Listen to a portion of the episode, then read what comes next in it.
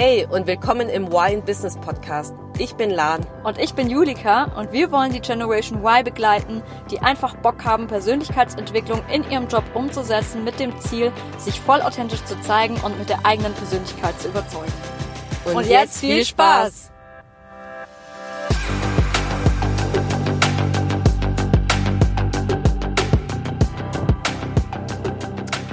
Hey Julika. Hey Lan. ich werde dir jetzt mal als Intro eine Frage stellen. Oh Gott, Und ich habe Angst. und ich glaube, die Frage, die stellt man sich voll oft, wenn man klein ist. Und steht, glaube überall in jedem, wie heißen das immer, diese Freundschaftsbücher. Und zwar, ähm, als du klein warst, was wolltest du mal werden? Ja, das hat man wirklich immer. Ich wollte damals, als ich klein war, immer Schauspielerin werden. Echt? Voll cool. Ja. Ich habe das so geliebt, weil ich einfach ähm, ja auch immer eine Theater AG war und mir es einfach so Spaß gemacht hat. Mhm. Und ich bin ja eigentlich eine Scanner-Persönlichkeit, das heißt, ich liebe viele, viele verschiedene Themen und ich habe eigentlich früher alles als Hobby gemacht. Aber mhm. bei Schauspielerei bin ich echt am längsten dabei geblieben. und wie bist du drauf gekommen? Also durch die Theater AG oder wie kam Ja, also ich dann? bin da mit acht eingetreten in der Schule damals und das hat mir so viel Spaß gemacht und seitdem wollte ich immer Schauspielerin werden. Ja. Krass. Hast und bei dir so? Gegenfrage? Gegenfrage, oh Gott, das habe ich gar nicht gerechnet. Ähm, das wollte ich früher werden. Ich muss sagen, dass ich früher ganz viel, ich habe ganz viel mit meinem Papa, also ich habe eine Zwillingsschwester, meine ja. Zwillingsschwester hat irgendwie irgendwie, ich war öfters mit meinem Papa unterwegs und ähm, meine Zwillingsschwester mit meiner Mama und habe auch damals mit ihm, keine Ahnung, so Fußball gespielt und keine Ahnung, alles. Er wollte, glaube wahrscheinlich mal einen Sohn haben und hat irgendwie voll viele Dinge mit mir gemacht. Jedenfalls bin ich da ziemlich früh darauf gekommen, irgendwas in Richtung, ja, so, ja, schon was Technisches zu machen im Endeffekt. Das kam ich eigentlich schon früh drauf und ich wusste nie genau was. Und irgendwann habe ich dann gelernt, okay, das nennt sich dann Ingenieurin und okay. das wollte ich dann irgendwann dann mal werden. Echt krass, sogar schon im jungen Alter. Ja, das kam. Das war ganz am Anfang so, da muss ich aber sagen, danach, oh Gott, in der Jugendzeit, bis ich dann in der, boah, glaube, bis ich in der zehnten oder neunten Klasse war, glaube in der zehnten Klasse, bis dahin dazwischen wusste ich, glaube gar nichts Konkretes, was ich machen werden, machen wollte oder werden wollte. Und genau dazwischen kam sogar, dass ich Grafikdesignerin werden wollte. Ach, Fällt krass. mir ein. Da okay. habe ich früher, äh, keine Ahnung, zu Zeiten von Quick noch welche Bilder bearbeitet und wir haben eine Freundin mal von meinen Mädels, eine, die hatte Geburtstag, ich glaube zu ihrem 16., da haben wir ihr eine, so ein Magazin erstellt und da haben wir noch so, also alles selbst bearbeitet und so, das habe ich alles zusammengestellt mit so einem komischen Programm und da, ja, das hat mir schon Spaß gemacht, das zu kreieren, also mir zu überlegen, das dann zu kreieren, das dann zu sehen. Oh, ja. krass, war gut. Aber dann hattest du ja schon voll die realistischen, also naja, ich sag nicht, dass das andere unrealistisch ist, aber sag ich mal, in der normalen Welt äh, realistische Träume. Ja, wobei ich glaube, ganz, ganz früher, so mit drei, zwei, nee, nicht mit drei, da kann man da schon reden. Ja, ich glaube schon mit, also im Kindergarten, sagen wir so, da hatte ich gar keine Ahnung, was ich werden möchte. Und bei der Frage immer, was möchtest du werden? Ich hatte null Ahnung, habe nur gehört, was meine Freundinnen damals gesagt haben. Dann haben gesagt, Tierärztin, habe ich immer Tierärztin gesagt, aber es wird glaub, gar nicht zu mir passen. ja. Ja, mega witzig. Genau. Vor allem auch oh, was hat das eigentlich alles mit unserem Thema heute zu tun? Voll ja. lange Intro. ähm, genau, weil nicht die, das Thema heute ist ja, warum die Frage, was willst du mal werden oder erreichen, die falsche ist. Ja. Das ist ja total. heute das Thema und wir werden, glaube ich, später dann auflösen, welche Frage man sich lieber stellen sollte. Auf jeden Fall. Weil ich finde auch gerade eben, also keine Ahnung, diese Frage, ähm, erstens finde ich es eh immer total schwierig, weil ganz ehrlich, wie soll man das früher, also wann kommt denn überhaupt der Zeitpunkt, an dem man das wirklich mal weiß? Mhm. Ähm, du weißt halt eher, was dir Spaß macht und was du so gerne machst, aber ähm, ich finde auch, dass es ja ganz oft so der Fall ist, was ich ein bisschen schade finde, dass man sich so über den Job total definiert. mm. im Außen. Und Total. Ähm, gerade wenn du neue Leute kennenlernst und dann Smalltalk hältst und so, ist ja echt schon voll in unserer Gesellschaft auch verankert, dass du gefragt wirst, ja, und was machst du so beruflich? Ja. Und ich finde es halt total schade auch, dass es ähm, dann tatsächlich so, so ein Ding ist, von wegen, was antwortest du jetzt? Wenn du antwortest, ähm, keine Ahnung, dass du Müllmann bist oder ob du antwortest, dass du Geschäftsführer bist. Mhm. Weißt du, was ich meine von irgendwas? Ja. Also, dass es so direkt gleich in die Bewertung geht, wo ich finde, das sollte einfach überhaupt nicht so sein. Ja. Und irgendwie ist ja auch so gerade, ja, in der Findungsphase nach der Schule, gut, da muss man sich eh überlegen, was man machen will, ob eine Ausbildung, Studium oder man reist noch oder sonst was, aber ich finde, da wird man schon von der Gesellschaft extrem unter Druck gesetzt, da was Gescheites zu arbeiten oder zu lernen ja. oder was auch immer, weil ich finde es schon krass, wie in Deutschland dieses Sicherheitsbestreben da ist. Ich meine, bei mir muss man, ich muss auch zugeben, als ja asiatisches Kind ist auch extrem, ähm, es ist schon extrem leistungsgetrieben und ja, du musst was erreichen und so weiter, aber das ist schon prinzipiell, finde ich schon so, dass wenn mal einer sagt, ja, nee, ich habe gerade so eine Findungsphase, ich mache einfach mal jetzt gerade gar nichts, da stößt es schon bei vielen auf, ja, andere Meinungen. Ja, und Verwunderung und so, das stimmt. Ja. Ähm, ich habe auch ähm, eine Freundin, die auch äh, ihren Job tatsächlich ähm, gekündigt hat, weil es ihr einfach da nicht gefallen hat. Also mhm. ich kannte es eigentlich eine ehemalige Arbeitskollegin von mir und sie hat den Job gewechselt und dann äh, hat es ihr überhaupt nicht gefallen. Sie hat in der Probezeit noch gekündigt. Und das, mhm. obwohl sie halt nichts anderes hatte. Mhm. Und gerade dann finde ich, also ich finde es einfach nicht schlimm. Ist klar, musst du irgendwie gucken, dass du dich finanziell ein bisschen absicherst, aber du findest immer irgendwas zu arbeiten, du findest mhm. immer irgendwas zu machen. Und es ist keine totale Vollkatastrophe. Ähm, jetzt einfach mal, also gerade in unserer Generation finde ich, ähm, früher, klar, Sicherheit und so, das ist irgendwie schon wichtig. Klar sollst du nachher nicht unter, unter der Brücke schlafen oder so, mm. aber ähm, grundsätzlich ist da nichts falsch daran, wenn du einfach mal nichts machst eine Zeit lang. Und sie hat jetzt auch gerade voll die Findungsphase und überlegt sich auch überhaupt, was will ich jetzt eigentlich gerade machen? Ja. Und hat überhaupt gar keine Ahnung und äh, macht ja. jetzt einfach gerade gar nichts.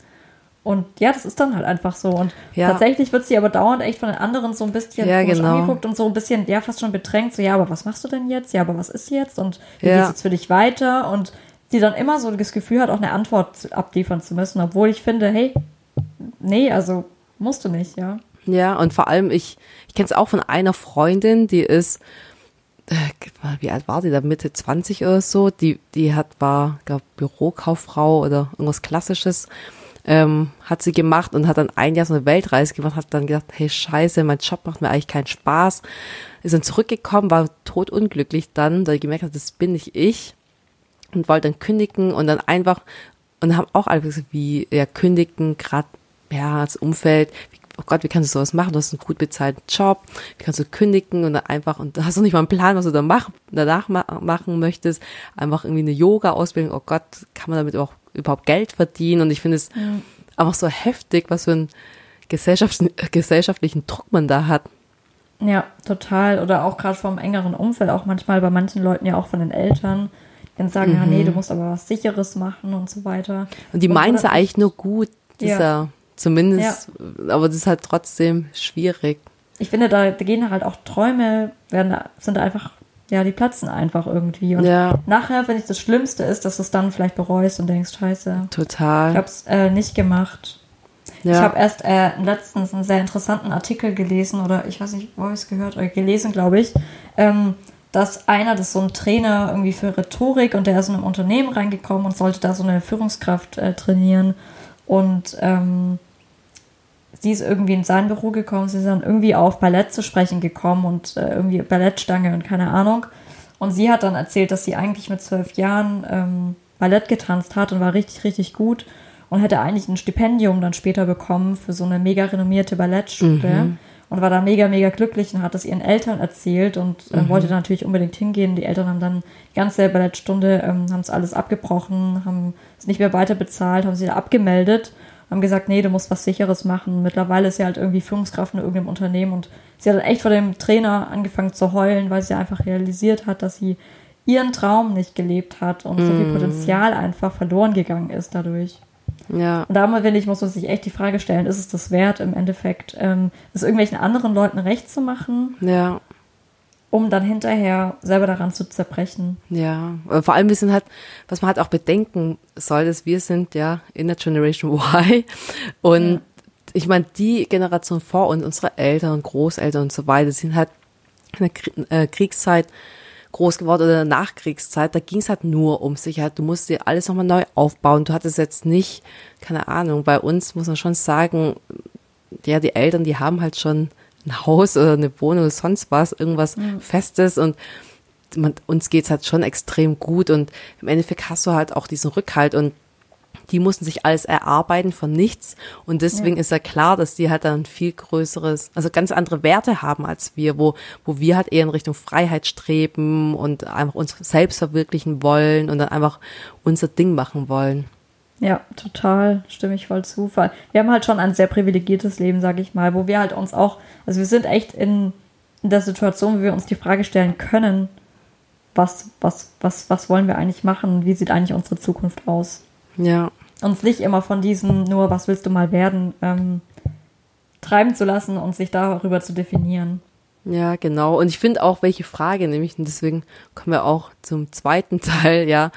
Weil wir haben ja gemeint, warum man sich die Frage, was will ich werden, nicht stellen sollte, sondern lieber, man soll sich lieber stattdessen die Frage stellen, wer will ich sein? Also welcher Mensch will ich eigentlich sein?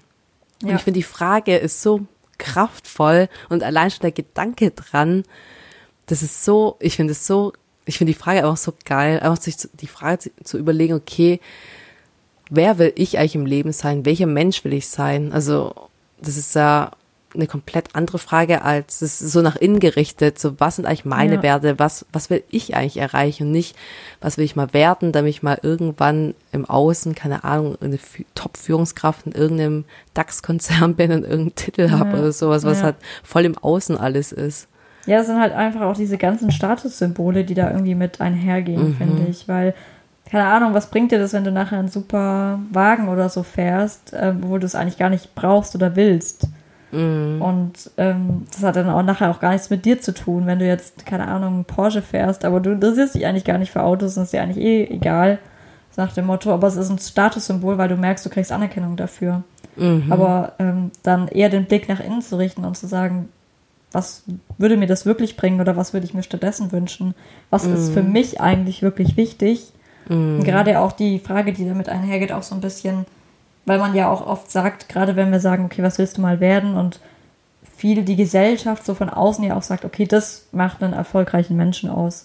Ja, aber so ist es überhaupt nicht, weil was nicht. bedeutet für Ja. Erfolg eigentlich für dich selber? Ja, Und wie definierst du Erfolg für dich? Und ähm, danach zu gehen und wirklich danach zu gucken und danach sein Leben auch zu gestalten. Total, weil wenn, wenn man halt so im Außen ist und sich überlegt, okay, ich will jetzt unbedingt, keine Ahnung, äh, Executive Management Manager werden in diesem, diesem Unternehmen, dann sehe ich die Gefahr so hoch, dass man an Burnout irgendwann mal erkrankt, Ja. weil man gar nicht erfüllt ist, weil es gar nicht ja, eigenmotiviert ist. Und ich finde es auch völlig in Ordnung, wenn, wenn Leute solche hohe Ziele haben, aber wenn es halt von innen kommt, auch wenn die sagen, hey, ich will so ein Mensch sein, weil Ja. ich weiß, auf der Ebene kann ich so und so viel bewirken und da gehe ich voll auf, ist auch alles äh, gut. Die Frage ist halt dann, wenn es halt eben nicht so ist und man es halt einfach nur macht oder keine Ahnung, das typische, ich will Anwalt werden, Ärztin, Ahnung, diese Ja. äh, so typische Berufe, ähm, die so ein, ja, so ein Statussymbol sind. Und da kann man, glaube extrem schnell an Burnout erkranken, weil man einfach im Inneren nicht diesen Erfolg spürt oder nicht erfüllt ist. Ja, total. Und das habe ich eben auch schon oft gehört, dass eben Burnout nicht äh, unbedingt davon kommt, dass du zu viele Aufgaben die ganze Zeit hast oder dass du Nee. über, überfordert bist, sondern das einfach damit zu tun hat, dass es dich nicht erfüllt, weil wenn es dich wirklich mit Leidenschaft erfüllen würde, dann na, gibt's ja auch so einen positiven Stress einfach und Ja, das ist dann schon was ganz anderes, als wenn du dir einfach auch unterbewusst vor allem. Es passiert ja oft unterbewusst, dass man irgendwie ja, sich vielleicht auch gar nicht richtig bewusst ist, das ist es eigentlich gar nicht und es dann zu Burnout führt automatisch. ja.